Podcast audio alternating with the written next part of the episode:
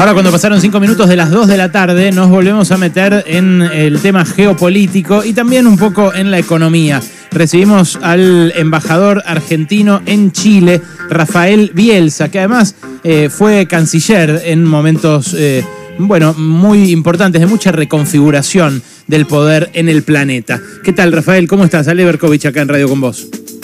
Hola, ¿qué tal Alejandro? ¿Cómo vamos? Tanto tiempo, gracias por atendernos. No, por favor, faltaba más. Bueno, eh, está, eh, está por asumir el nuevo presidente Gabriel Boric en Chile eh, y hay mucha expectativa respecto de lo que vaya a desplegar.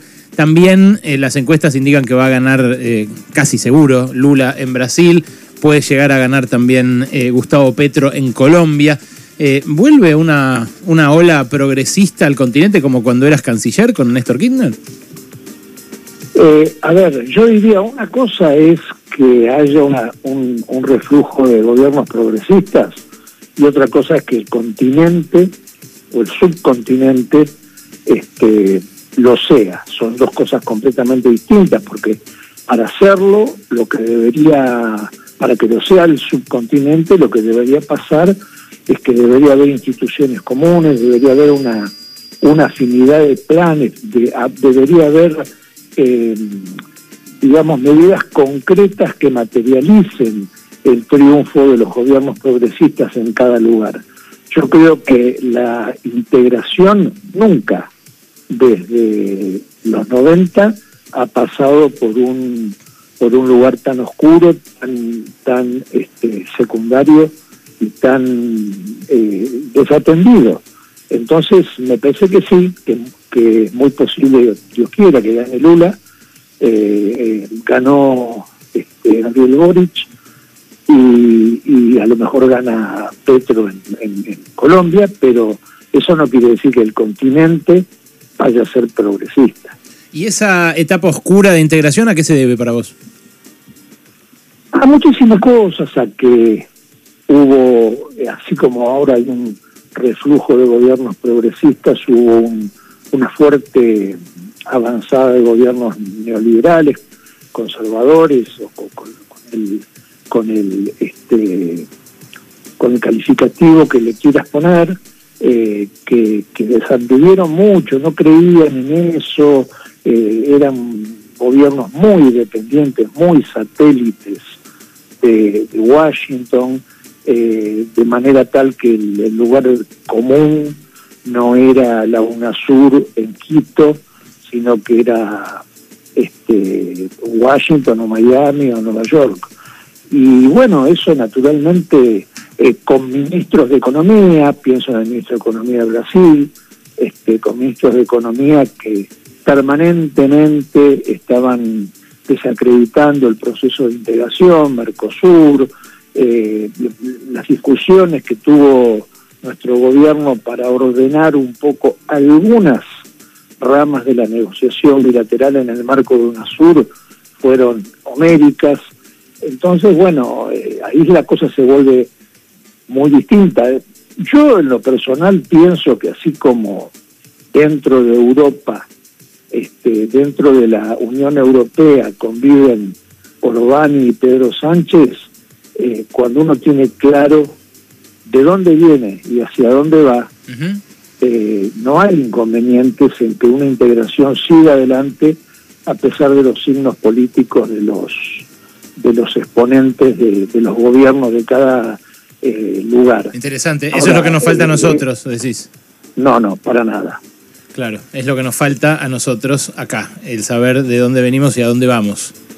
Sí, te digo de dónde venimos, ¿sabes por qué? Mira, una vez estaba reunido con Schroeder y este y, yo hablaba mucho del Mercosur no y él, hizo una observación que nunca me, me la olvidé que me pareció muy muy sabia. Él me dijo mire usted eh, en, todas sus intervenciones habla del futuro bueno cuando nosotros empezamos con la con el carbón y el acero con lo que fue el Benelux este nosotros no pensamos en el en el futuro. No soñábamos que iba a haber una moneda común, que se iba a poder este, transitar sin, sin, visa, con un solo documento.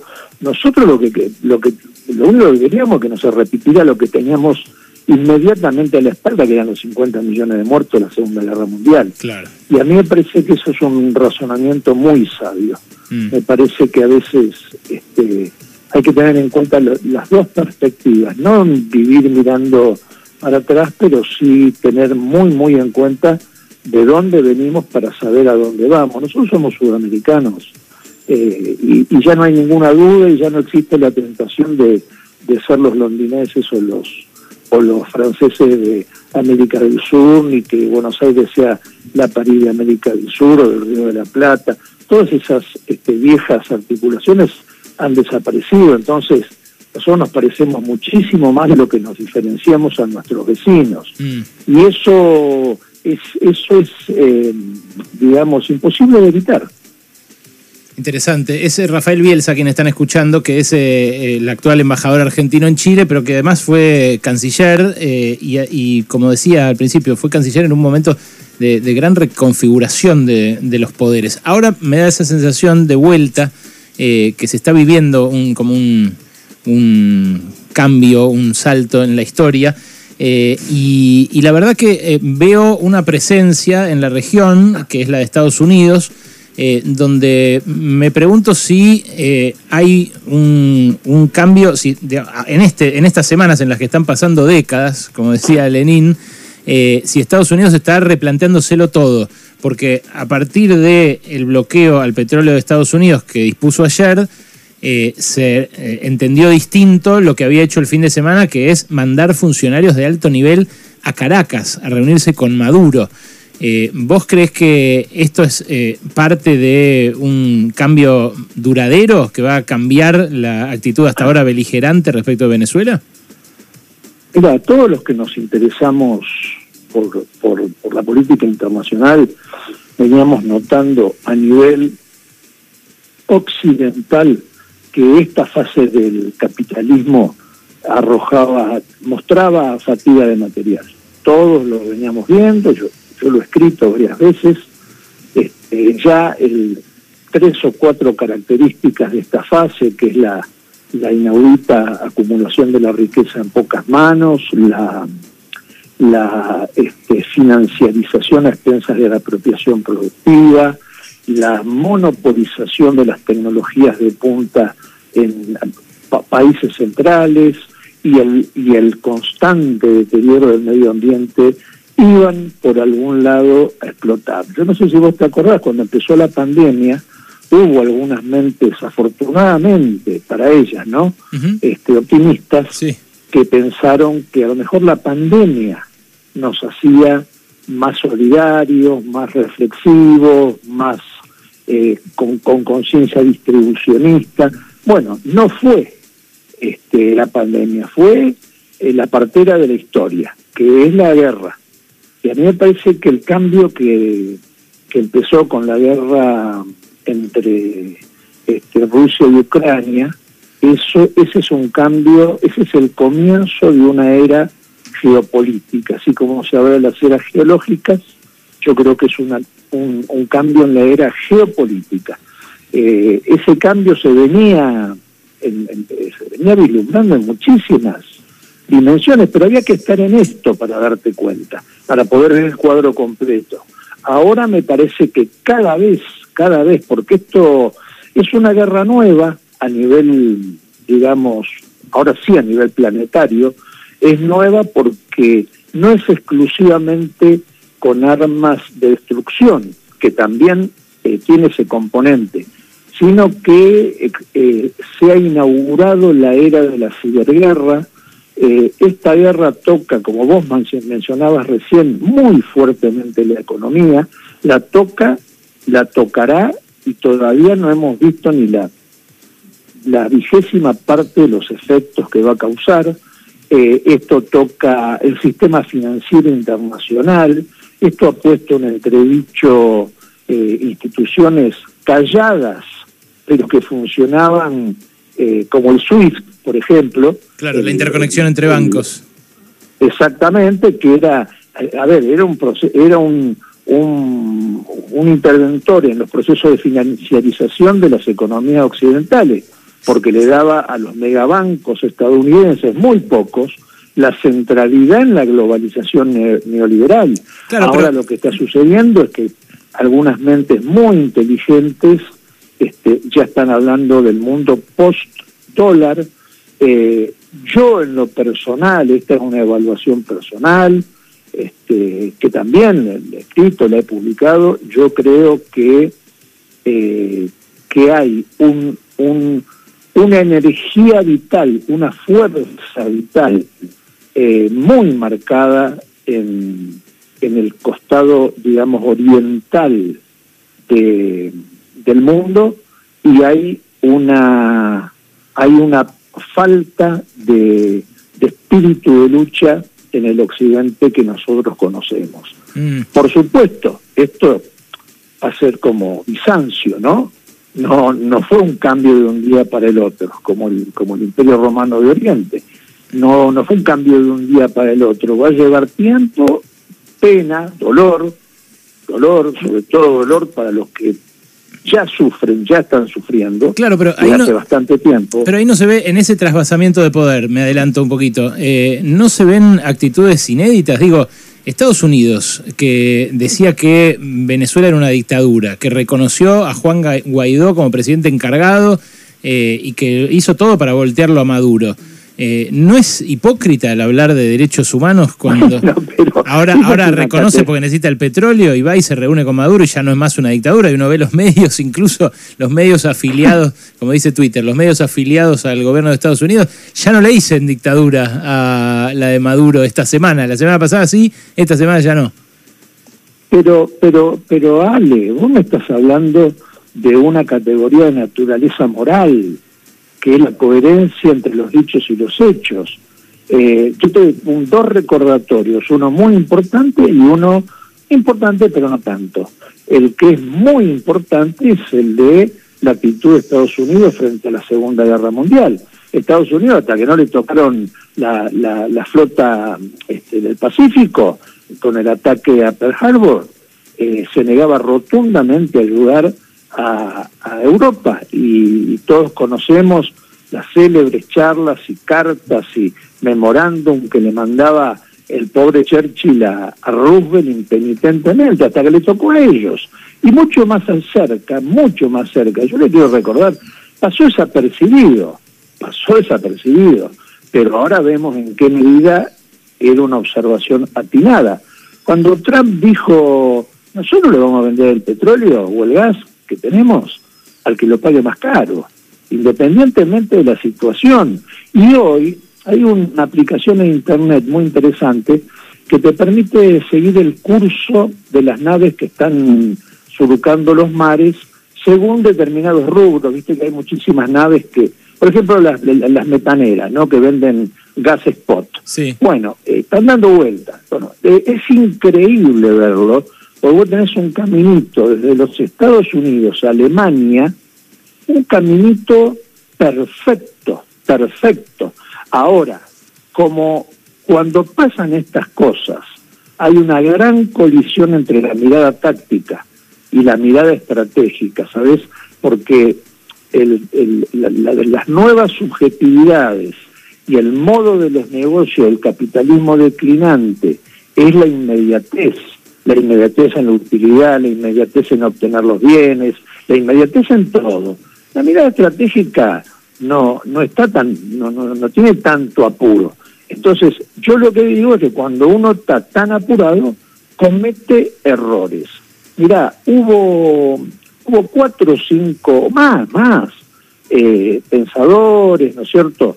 incluso gente que tuvo responsabilidad muy importante en gobiernos, este, como por ejemplo Jack Matlock, que fue embajador de Estados Unidos en Rusia a mediados de, los 90, eh, está William Burns, que fue titular de la CIA, todos expertos en Rusia, eh, está el famoso George Kennan, no por su famoso memorándum, sino por lo que dijo a mediados de los 90 también, eh, está el ex, ex secretario de Defensa William Perry, eh, Mersheimer, bueno, muchísima gente siempre advirtió eh, contra la tentación de transformar a Rusia en un demonio. Siempre.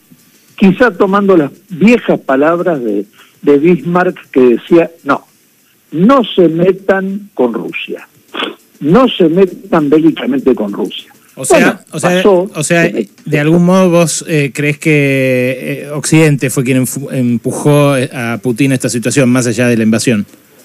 No, Occidente no, Estados Unidos. a través de su pseudópodo, esa, esa este, organización parasitaria que es la OTAN. Mm. Clarísimamente. Pero a ver, a ver, yo eh, vamos a cosas que son muy, muy, muy, muy, muy concretas. Vos tenés en debes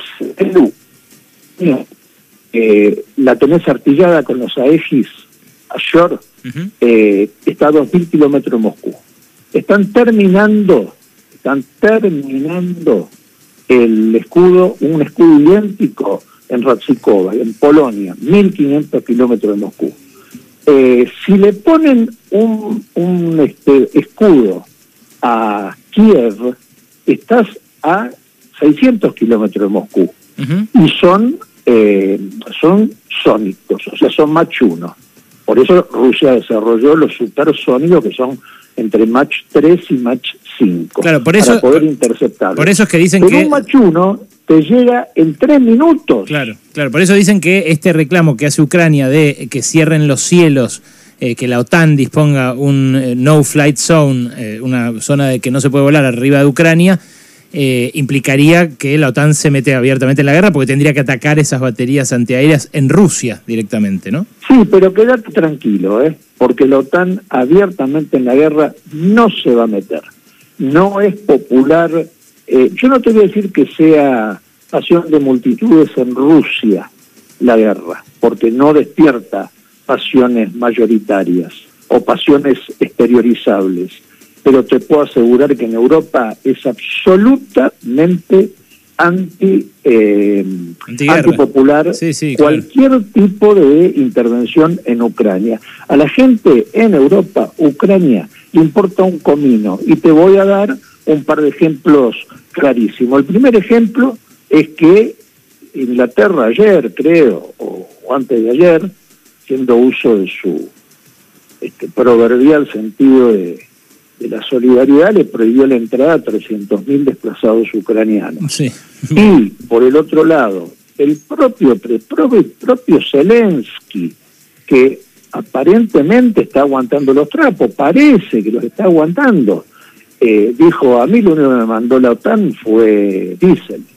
Entonces, eh, no hay que olvidarse de esas cosas, ¿no es cierto? Mm. Eh, a mí me parece que están empujando a Rusia eh, básicamente Estados Unidos, que tiene una viejísima obsesión de la que no se curó, eh, está, está empujando a, a Rusia a hacer lo que Rusia está empezando a hacer, que es eh, eh, fundir su sistema financiero con el sistema financiero chino que, que está replicando las instituciones que en Occidente funcionan como, como ustedes saben que funcionan, el Fondo Monetario, fondos compensadores de moneda. Ahí es, ahí es donde quería ir para mi última pregunta. El otro día, eh, cuando empezó la guerra, eh, eh, apareció el Fondo Monetario muy sintomáticamente del lado ucraniano, mandando algo más que dice, le mandó 3 mil millones de dólares. Y en el momento no pude más que reflexionar que a veces para invadir un país no hacen falta bombas, ¿no? El fondo ya había desembarcado fuerte en Ucrania en 2014, 2015, después de aquel golpe eh, de Estado contra, eh, contra, creo que fue Poroshenko el que lo dio, contra otro que era prorruso. No, no, no, no, al que lo sacaron a patadas en la revolución del 2013-2014 del invierno, aquel, el invierno de fuego, fue a Víctor Yanukovych. A Yanukovych, ese. Sí, que se fue de Ucrania, eh, se fue de Ucrania a vivir a Rusia, donde vive, pero, pero el pobre Yanukovych no se aguantaba un screening, ¿eh? Bueno, pero, ahí atrás... Es difícil defenderlo. Eh, está bien, no, por defenderlo, tampoco lo conozco tanto, pero ahí detrás del golpe apareció el Fondo Monetario. Y me pregunto yo, ahora que estamos firmando de vuelta un acuerdo con el Fondo Monetario, eh, ¿no estamos legitimando a otro pseudópodo de Estados Unidos, eh, que, si querés, menos, menos brutal o menos, menos literal que la OTAN, pero igual de invasivo? Mira, mira, Alejandro, yo lo que digo es que los náufragos no eligen puerto. Entonces, un default para la Argentina hoy sería una catástrofe. Nosotros no estamos alineados con los sufridos Venezuela, Nicaragua, Cuba, no estamos alineados. Nosotros estamos alineados más bien en una en una prudente actitud occidental.